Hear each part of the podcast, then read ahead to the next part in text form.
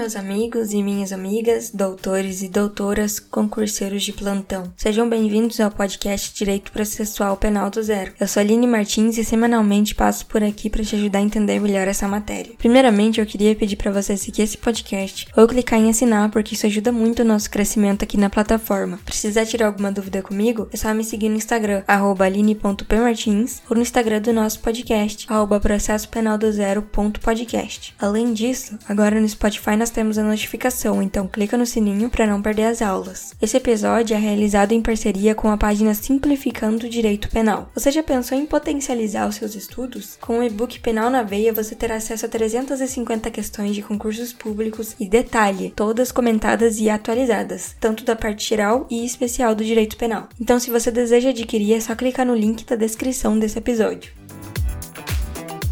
Hoje o tema da nossa aula é sobre citação por edital. Ela está presente lá no artigo 361 do Código de Processo Penal e diz assim: se o réu não for encontrado, será citado por edital com o prazo de 15 dias. Então, nesse artigo, a gente tem um ponto importante, que significa dizer que devem ser esgotados todos os meios para citação pessoal antes de ser feita a citação por edital. Porque o que é a citação por edital? É basicamente a ordem de citação do juiz que é pregada lá na porta do tribunal, e assim o réu estará dado por citado. Mas esses meios de alcance do juízo devem ser esgotados para que fique autorizada essa citação, porque ela é uma citação excepcional. Não basta que esteja lá nos autos o endereço do acusado. O Ministério Público tem o dever de executar ou requerer diligências a fim de encontrar o endereço dele, a fim de encontrar ele, principalmente. O Ministério Público tem que requerer diligências, na verdade, oficiar, que é o requerimento de uma diligência para órgãos de telefonia, para departamento de água, companhia de luz elétrica, Tribunal Regional Eleitoral, Ministério dos Trabalhos, Serviço de Identificação da Polícia, é,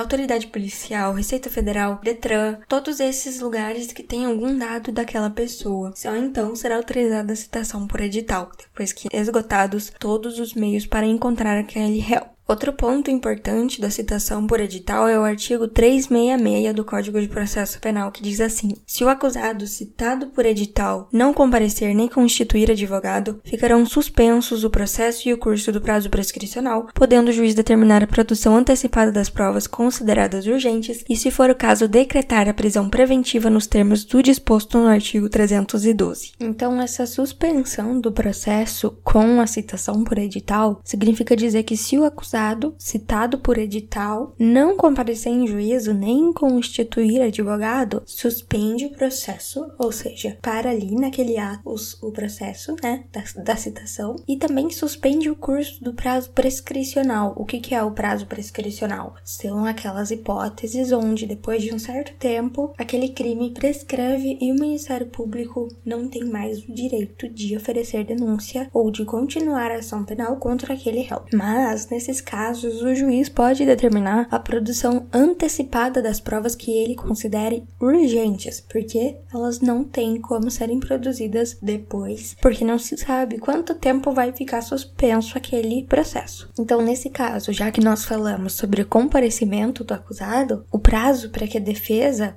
possa se manifestar no processo começa a fluir a partir do momento que o acusado compareceu pessoalmente ao juízo. Então, o prazo também não corre para a defesa quando o acusado é citado por edital. Como eu já mencionei anteriormente, a citação do réu preso deve sempre ser pessoal. Isso significa dizer que o réu preso, em hipótese alguma, pode ser citado por edital. Até porque, quando ele está preso, o juízo já sabe onde ele está, o juízo já sabe o endereço onde ele se encontra não faz sentido ser citado por edital. Portanto, é um ato nulo. Outra hipótese em que não existe a citação por edital é no juizado especial. Por quê? O juizado especial foi criado para que sejam solucionadas as demandas criminais de uma forma célere. Ou seja, no juizado especial já existe a necessidade de que seja sabido o endereço do autor, sabido o endereço do réu. É uma coisa para ser resolvida de forma mais rápida. Até porque na própria Lei 9099 está disposto que, caso esse processo, que deveria ser de forma mais célere, acabe demandando muitas diligências, ele vai ser remetido, vai ocorrer a remessa dos autos para a justiça comum, porque senão ele demora muito tempo para ser concluído e esse não é o intuito do juizado especial.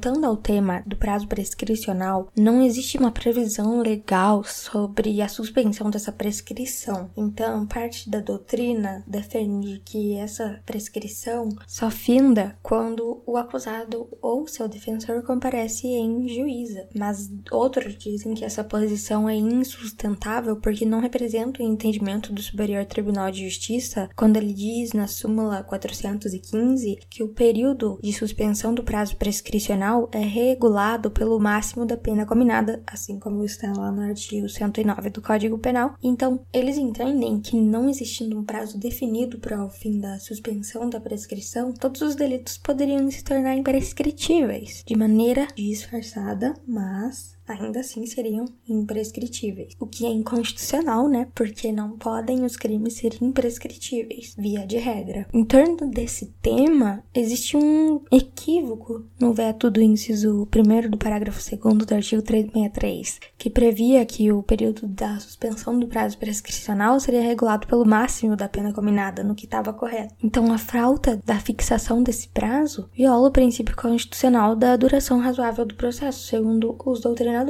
principalmente o autor que defende essa ideia, Flávio Meirelles Medeiros, que é um professor e autor lá do Rio Grande do Sul. Então, pessoal, essa foi a aula de hoje. Eu espero que vocês tenham gostado, que tenha sido útil ao aprendizado de vocês. Um abraço e até a próxima aula.